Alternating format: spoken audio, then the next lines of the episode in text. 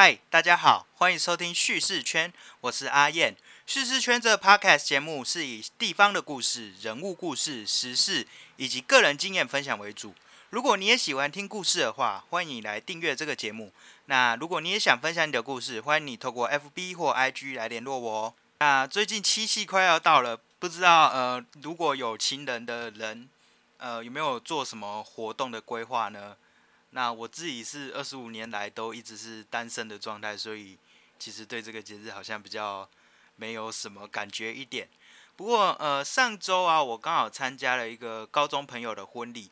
那他算是我们高中同班同学第一个结婚的，然后他的对象还蛮特别，就是他从小认识到大的青梅竹马。呃，这场婚礼本身也是很有特色，就是因为这是一个纯正基督教式的婚礼。那这是我第一次参加这种在礼堂里面举办的婚礼，然后也是我第一次参加跟我同年龄的人他的结婚的典礼这样子。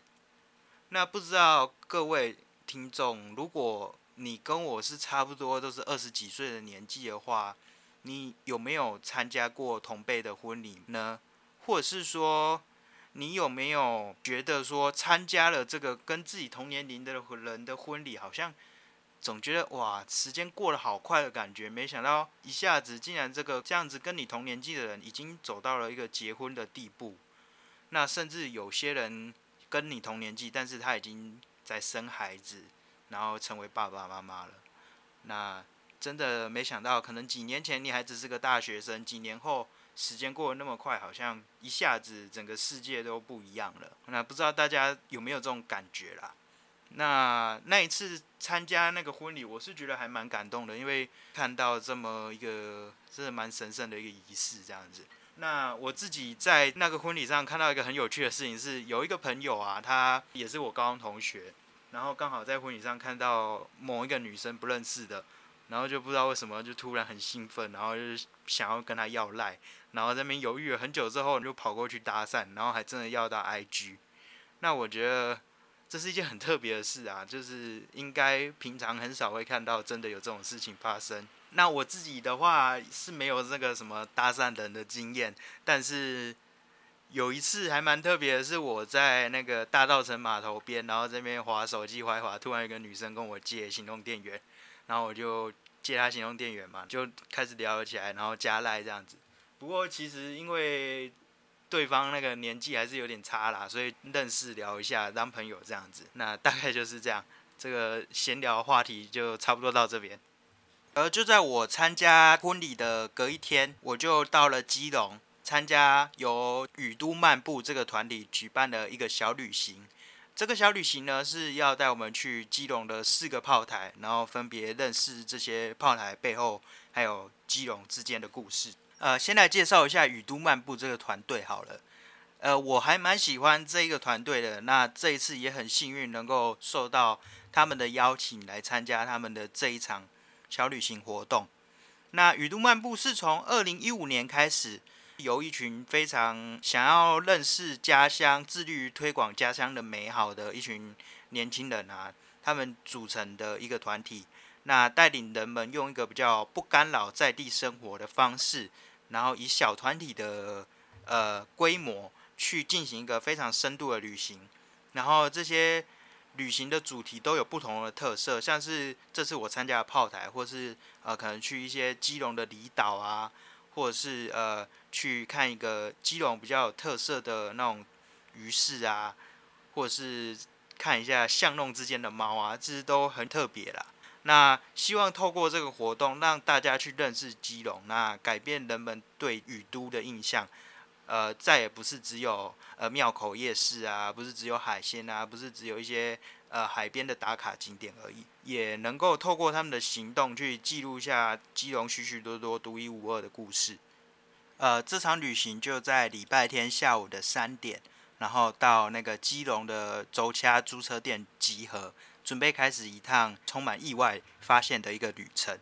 那我顺便也介绍一下周掐这个租车服务好了。呃，周家英文是 D O C H A，那它意思就是台语的租车嘛，是由算是基隆这边开始发机的一个租车服务，那提供人们用一个很快速的方式，只要上网注册呃账号，然后就可以到基隆、台中、彰化、台南、南投、台东等地进行一个租车的服务，而且这个租的都是 GoGo 所以其实还蛮特别的，而且骑 GoGo 那种感觉就很不一样。那在租好车之后呢，我们也拿到了雨都漫步发给大家的一些小东西。那最重要的就是他们的那个对讲机啦，因为它这个导览不是说大家到一个定点，然后每个人都围在那个导览员身边，然后一直听他讲这样，而是戴着耳机，让大家可以不用这么的受拘束，而且相对来说也不会影响到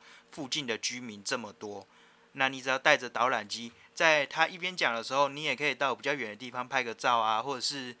比较不会去担心去错过他讲的导览啊。同时呢，雨都漫步这边呢，他也发给了我们一个电子版的讲义，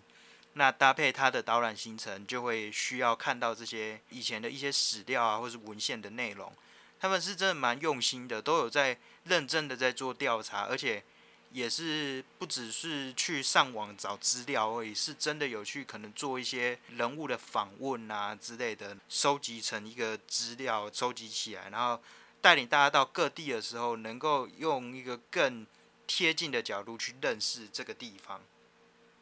啊，这次我们去的总共有四个炮台，那第一个我们去的炮台呢，其实就很特别，因为。那是一般人到基隆不会走到的地方，应该说是很难去发现它。它叫做顶石阁炮台。啊，顶石阁炮台它的位置是在正滨国中的路口的旁边，有个小楼梯走下去。那走下去之后，在那个荒烟蔓草里面，你就会看到有一个一个废弃的遗迹啦。那个就是顶石阁炮台。那真的是。你一般人是不太可能真的走到那个地方发现这个遗迹，你就算发现了，你也不一定能知道那是什么。那这个顶石阁炮台，它其实那个炮台已经没有了嘛，它真正存下来的只剩下那个下面的遗迹，也就是驻兵的碉堡。在那个时候，我们这样看过去啊，那个遗迹其实没有很大，不过在史料记载上，它这里面是可以住宅至少有三百人左右，所以。它以前原本应该是真的很大，不过因为一些周边啊，像是正滨国中或是旁边的医院需要发展，那就拓宽道路等等的，然后就会破坏到这些遗迹。直到后来比较有一些文字保护的概念之后，才不再对这个遗迹造成一些破坏。关于这个顶石阁炮台，它相关的史料非常的少，所以可以说是基隆最神秘的炮台。我们第一站就来到这个地方。真的是非常的惊喜啦，因为根本没想过。那这个炮台可能大概是在清代的时候建设的，因为看它那个上面的那装饰啊，它的有一个砖造的卷拱，就是它门上面有一个弧形，然后是用砖块砌成的。那他们就推测是可能是刘铭传时期的时候建的，差不多。那反正那个时间真的是很久。在一边讲解的同时啊，我们这是雨都漫步的雨伞人，就是他们带领我们的导览员啊，他叫做 Benny 啊，Benny 呢，也就是要我们拿出讲义，然后一边对照着这讲义里面的记载，说呃，其他的炮台原本有驻扎多少人，然后有放多少炮，然后去想象说顶石个炮台原本到底有多大。那 Benny 除了告诉我们这个事情之外，也带我们走进那跟废墟一样的炮台里面。去看这个遗迹到底里面的构造是怎么样？那为什么会这样子？那甚至还说，这以前这里其实有关过张学良啊、陈黎等等，所以对我们来说是一个非常难得的发现，而且真的是没有人、没有一般的游客会走到这样的地方，除非你参加了雨都漫步，才有可能到一个这么特别，可以说是真正的秘境。呃，离开顶石阁炮台之后，其实后面才是真正更惊喜的事情。我们一路的沿着山路啊，往和平岛走，那最后来到了不是和平岛公园，而是在和平岛比较东侧地方的社寮东炮台。啊，社寮岛就是和平岛以前的名称。那社寮东炮台，顾名思义就在社寮的东边。那这个炮台也是相对来说人烟比较稀少的地方啦，但是比起顶石阁，它至少还比较能找得到。那在一开始呢，我们就直接走到了一个原住民聚会所旁边，就看到了社寮东炮台的第一个遗迹，是一个当时的兵舍。那那个兵舍上面，它的屋顶是一个完全消失的状态。那 Benny 叫我们特别观察这个屋顶是消失的怎么样？它是一个非常完美的整个消失掉，是一个人工所为的现象。那这就是因为当时战争啊，日本殖民政府需要那个原料，因为原物料不足，那需要原料，所以就很多东西会被拆掉啊，然后拿去炼铁啊、炼武器等等的。那连屋顶也是受到这样的一个下场。那一般来说，他们这样的炮台设计都是有大概分成三层，最下面的都是一些士兵啊、军官驻扎休息的地方，中间的部分则是放置炮弹的储藏室，那最上面就是炮台还有观测点所在。所以这个射辽东炮台也是一样的状况。然后我们就继续沿着阶梯往上走，来到了顶石阁炮台的。炮测库，也就是储存弹药的弹药库，这个部分我们就来听听 Benny 怎么跟我们说好了。啊，来告诉大家，看，你们像以前看的这个啊，它叫做炮测库，就是炮车库呢，就是摆放炮药的地方，摆放弹药的地方。在呃战争开始之前，他们可能是先把预备的弹药放在这边，让他们方便呃拿取。那拿了之后，就是再往上跑，所以你可以先想象一下哦，当时士兵，当时的士兵在打仗的时候，他从他住的地方，然后爬上来，然后搬着跑上来，然后再往上爬，他真的很累。然后这个外面是炮弹库，它里面也是放置弹药的，就是放置炮药的。然后呃，基本上可以往里面走，就是哎，可以进来里面看。如果说不怕暗的话，然后。呃，不论是哪一种摆放炮药的，或者是炮车库好了，就是它有一个共通点，就是它一定会有一面是做圆形的，就是它会有一个所谓的圆槽、凹槽，就甚至是我们的天顶，尤其是我们的天花板，就是整个的设计，它一定是做，不论不是做球体，不是做圆体的情况下，一定也是有一个半圆在。那最主要的原因是。炮弹它放在这边，除了说，呃，平常我们会使用之外，它还有一个比较大的威胁性是说，人家如果知道你炮弹在哪，他如果打你的炮弹，你的炮弹因为被打而整个炸掉的话，你的军事要地就直接毁掉了。所以为了避免说炮车库被直接攻击到，基本上它都会在。主要的炮台跟兵舍的中间摆放在那边做一个掩护。那单单做这个掩护还不够，它还会设计把整个炮车库的圆天花板做圆顶的。那做圆顶的用意就是说，当炮弹直接直射到我们这个炮车库的山顶上的时候，做圆顶会把它的作用力给发散掉。不至于说炮车库会直接受到攻击，以至于整个炮车库坍塌，或者是直接被打穿，所以它一定都会做圆顶的，去把它的冲击力给化散掉。那这是每一个战略地点当中很有特色的一个地方。呃，离开了炮车库之后啊，我们继续往上，就可以来到呃炮台的地方。那在炮台下面呢，还有几个比较特别的建筑，这个部分。呃，也让人意想不到。那一样，我们就来听听 Benny 怎么跟我们介绍这一些在炮台下面的特色的建筑。大家可以看一下，这个跟那个是什么？就是我们现在所看到左手边这个建物跟右手边那个建物，大家可以猜一猜，猜一下。好，好，哇，直接公布答案。右边那个可以说让大家跌破眼镜。右边那个叫做发电所，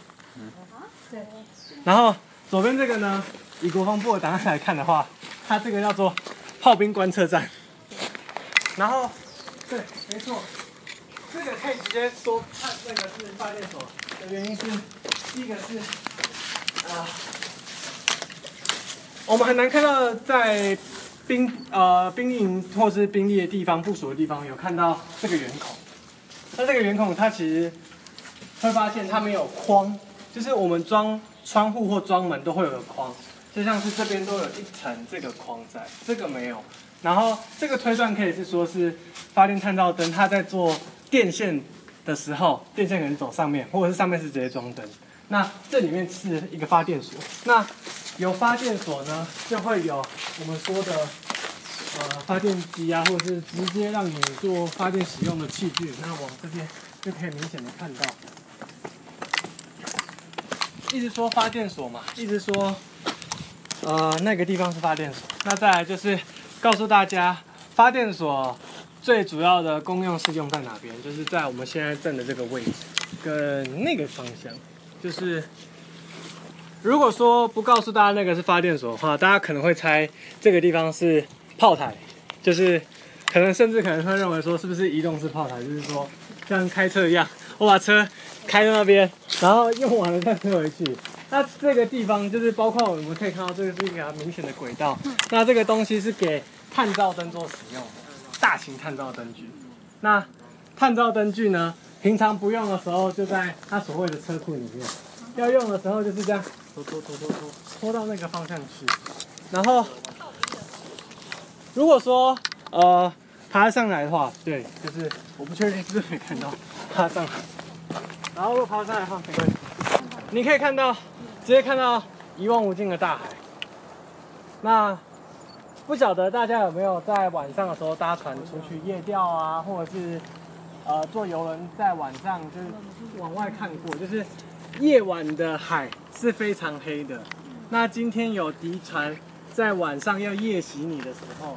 你能仰赖的就是仰赖发电灯，或是我们所说的探照灯具来照海上的船只，就是让你明确的知道说海上的船只是从哪一边要来进攻打你。那你透过我所说的探照灯具，然后来照到位置之后，再由炮台那一边发号施令攻打要打你的那个船只。但是，呃，可能会有人好奇，就是提问说，我今天都把灯给打开，我是不是暴露自己的所在位置？那这个点大家可以不用太担心，就是晚上有一盏灯在那，你说我们人用目测距离就知道它距离我多远，或者是甚至我先不说我知不知道它多远好了，我光是在海上的军舰，我要去量它的仰角多远，或者是我的射程要多远，就是一件很困难的事。那今天呃，他在这边做一个探照灯所这样子做照射，其实不用太担心说会不会直接打到他，因为他可能在还没打到他之前，这边的人已经先打到他了。因为他除了这边的人，除了他可以看到你的距离位置之外，再来是他熟悉这边的地形以及海域，他可以比较比你更快的了解到说他跟你之间的距离大概多哪。那尤其是如果他真的呃发射炮弹打你的话，你就直接可以明确知道他船在哪。那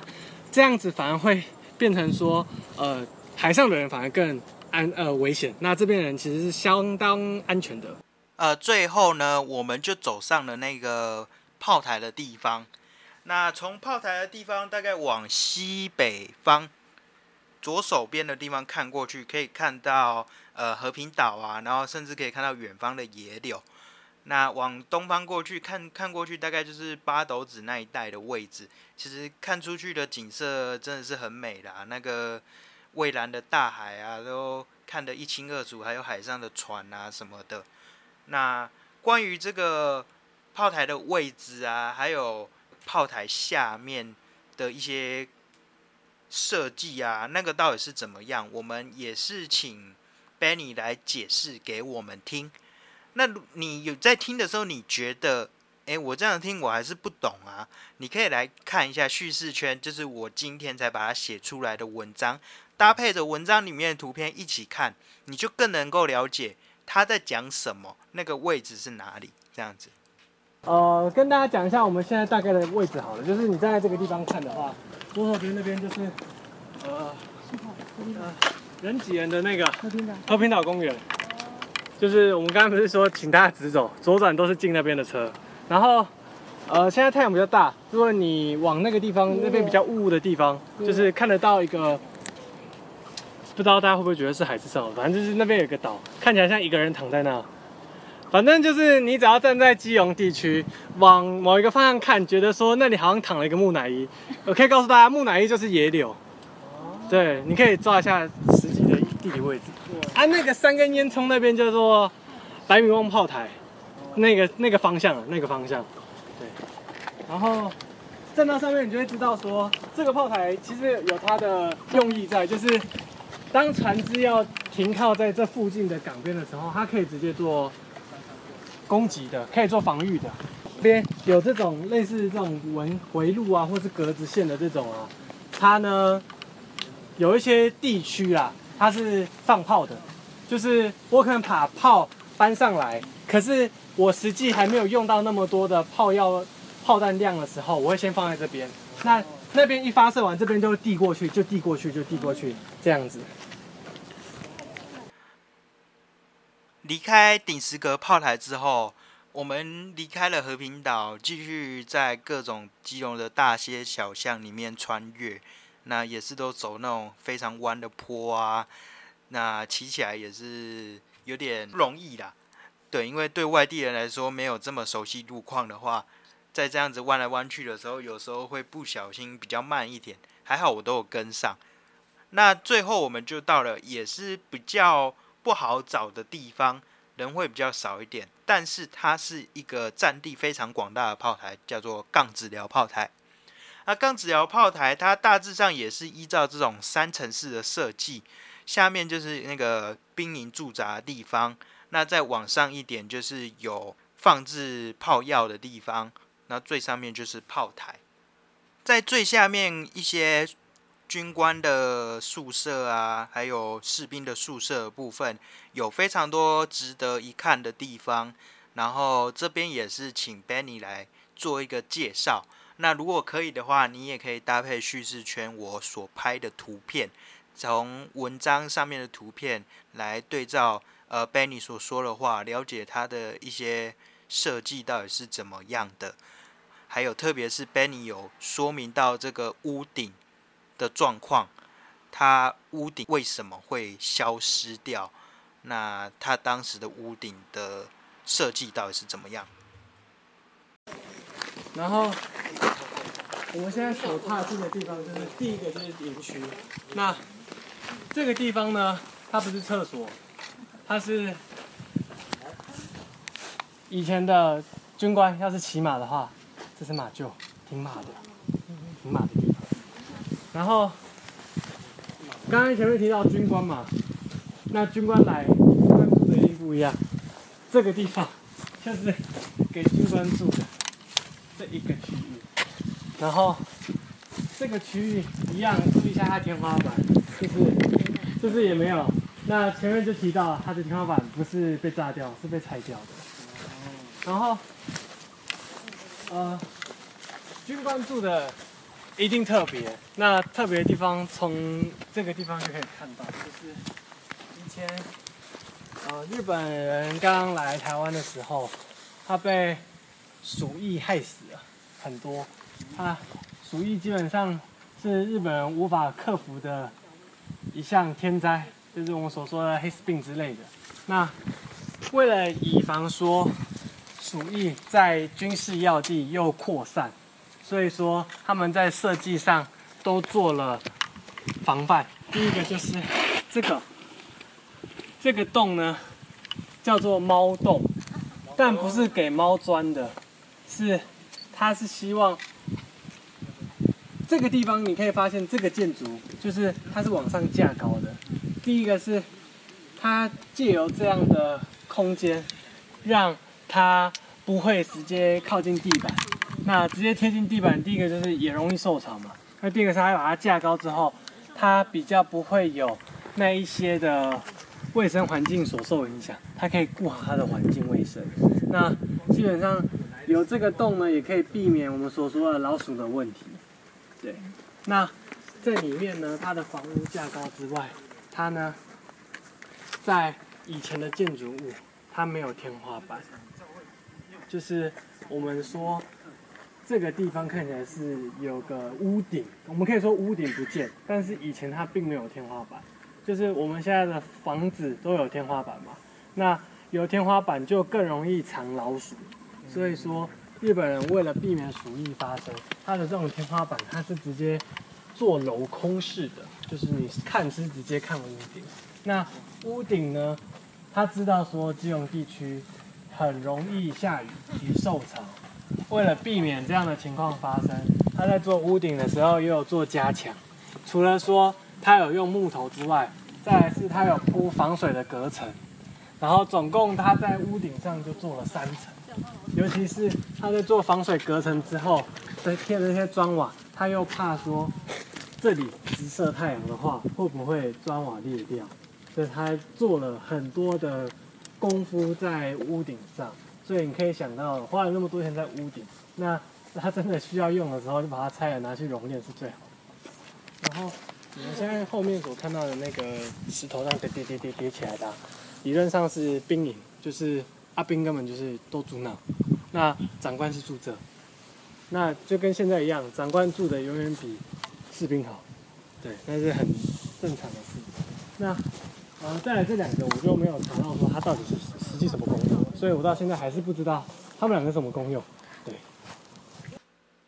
那接着继续往上走，就可以看到一个比较。放置的仓库啊，还有一些放置炮药的地方，刚刚有提过嘛？这种炮台的设计，中间那一层通常都是放置炮台的啊。不过杠子窑炮台比较不一样的地方啊，是它竟然还有一个呃炮弹的生产线，一条龙的生产线在那边。同时，它那个放放一些杂物的仓库，竟然是拿来放棉被啊、放衣服的。但是士兵是住在坡的下面。所以这样就变成说，他们还要上来这个坡去拿一些棉被、衣服，然后再走到下面。那这个是真的有考据的，就是当时驻扎在那边的日本士兵跟那个国民政府那个时候去形容的这个记录这样子。然后还有一个很特别的地方，就是在那个那一层的炮车库的对面，有一个看起来像是崩塌的山洞。它其实当初的功用是有点类似防空洞。但是就很很有趣的事情是，人们就想说挖一个防空洞嘛，就挖一挖挖一挖，然后就把整个山挖穿了。那这个部分我们还是详细的可以请那个 Benny 继续来给我们做一个说明。左手边这个，右手大家右手边这个，就是看起来就是不讲你真的不知道它是什么的。那这个可以告诉大家，也是那个日就是。曾经驻扎在这边的人跟国民政府在做访谈的时候有说出来，这个地方就是炮弹的生产线。哦。它从最前面制作炮弹、制作弹壳、装炮药，然后最后组装完成，一条线就是在这一个场域完成的。这个写的是隧道，看着很像废墟。那外面这些长这些歪七扭八的呢，就是整修到一半。它不是整修。它基本上是以前我们所说在二战时期美军也会轰打你的战军要地。嗯，这里可以说是防空洞。那当时候在挖这防空洞的时候，想说我需要通风，就没想到一直挖，一直挖，一直挖，就把山给挖穿了。所以 刚好，但是现在坍崩了。以前的话，从这边看得到对面，哦，就是看得到他挖的尽头，然后。甚至人可以往这里面走走过去，但它瘫了。最后啊，我们继续往上，到了最高的地方就是炮台。那杠子窑炮台啊，它的范围真的非常的大。那当然炮台也非常的多。其实啊，现在的这个炮台上面其实都已经看不到原本的炮了，只剩下那个下面的一个圆盘的遗迹。那这个炮呢，唯一有在出现的地方，就是在等一下我们还会再去的二沙湾炮台。不过这也是做仿制的，所以没有这么的这么的真实啊。那除了这个炮台非常的多以外呢，杠子寮炮台的设计上也有一些很特别的地方。那这个部分一样，请 Benny 跟大家做一个介绍。这里有三个炮座区，每一个炮座区有两两管的那个呃三百六十度的全方位的加农炮炮阵地，就是这个，一个就是两个，这一个叫做一个炮座区，一个炮座区有两门大炮，然后前面不是在好几个炮台前都看到我们所说的临时的除弹所吗？这里每一个通通都是走走走走一直放一直放，然后然后再来这个杠子寮炮台最著名的特色不是这些炮，最著名的特色是这个这个铜管，就是我前面往下走还有两个炮座区，每一个炮座区都有一个铜管，中间的炮座区有两个铜管，这个铜管呢，在当时候你对着里面讲话。隔壁的炮座区的人就听得到你在讲什么，做传话筒的功用。所以中间的那个是连通左右两边的铜管炮座，就是当时候在打仗的时候，他们是直接借由这个铜管来做发声。临时的除弹所上面不是有一堆土吗？这不是后围的，就是它不是后来才把它盖这样的，是当时候就是这样子。那。这个是当时候在设计的时候所做的，最主要的原因是，他们当时候这边我们可以知道，等下我们往上站的时候，你就会发现它没有比其他炮台更加隐秘的位置，所以这个地方其实是怕被轰炸的。那直接炸到的时候呢，它如果直接弹药是先打在前面的土上的话，土会把它的炮弹威力给消耗、消化、消减掉，以至于里面不会受太多的伤害。所以它才会这个土是额外临时加的。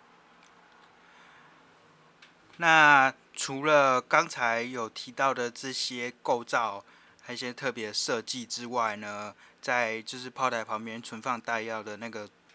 地方啊，其实还是有一些符合基隆当地特色的一些设计。然后也可以从那个放置炮药的地方看到后来。日本时代过去之后，国民政府也有把它作为一个军事基地在使用的一个痕迹。那详细的内容，我们就一样是透过这次我去参加小旅行的时候录下来。那 Benny 讲的话，那重新播放给大家听一次。这边都是砖块，砖块，但是只有这边是铺成这样子的一个形状，做扇形。那扇形底下还有一个沟。那这个沟呢，跟基隆的天气有关，就是基隆很会下雨，他们也怕弹药潮湿掉，所以说如果今天下了大雨的话，雨这样从上面这样慢慢累积下来，第一个它不会直接打到里面，然后还可以做防火墙外，再来这个沟就是排水口，哦，因为它流下来，它就从这边这样流掉，不会直接跑进去里面。然后这个炮台啊，在国民政府后来的时候还有做管理。那最好的证据就是这边，就是这边贴了一张，哥哥比较不明显了，就是，诶，这边贴了一张，当时候国民政府在接管的时候，如果男生当兵在管炮药的话，就知道有一张单子写的说，就是你偷炮的话，或者是你把炮卖掉的话，重罪，那甚至是唯一死刑哦的那个单子，这边只看得到重刑啦。这边是重型这两个字，那前面的话我也不确定看不看得到，但是这个就是证明说国民政府后来到台湾来管理这些炮弹的时候，他其实在这边是他要把它作为一个军事要。杠子窑的炮台，它真的是范围非常的大。我们这一次去没有全部走完，但还是有走到炮台在更上面一点点地方的那个探照灯的位置。那它探照灯的位置。走的范围也比前面的射辽东炮台还要大，然后甚至可以就是看到，呃，他在眼睛看过去，对面的那个山头上面也是他一个放炮台的一个位置，这样子。所以其实如果有机会，然后要到基隆走一走，从炮台认识基隆的故事的话，最。快速也是最能够看尽全部的，应该就是杠子寮炮台了吧？我觉得应该没有其他地方比杠子寮炮台还要这么规模巨大又完整的了。那当然，后面我们也继续走，走到了比较著名的二沙湾炮台。那二沙湾炮台，它就是一个打过侵华战争的一个重要的炮台。那也因此有一个名称叫做海门天险。那海门天险这四个字，大家应该会比较清楚。那二沙湾炮台因为有做比较好的一个规划，所以基本上该有的东西都有，而且还有放置一个仿炮在那边，让大家去想象说当时候那个就是大炮啊放在那边的那个样子。然后从那个仿炮外面看出去就是一个基隆港。那那天刚好有一个游轮呐，从基隆港慢慢的驶出海。然后，并随着旁边的夕阳落下，然后以及港口那个工厂的运作的声音啊，那个画面还有那些声音，就就真的好像在看一个纪录片还是什么，感觉让人真的非常非常的难忘。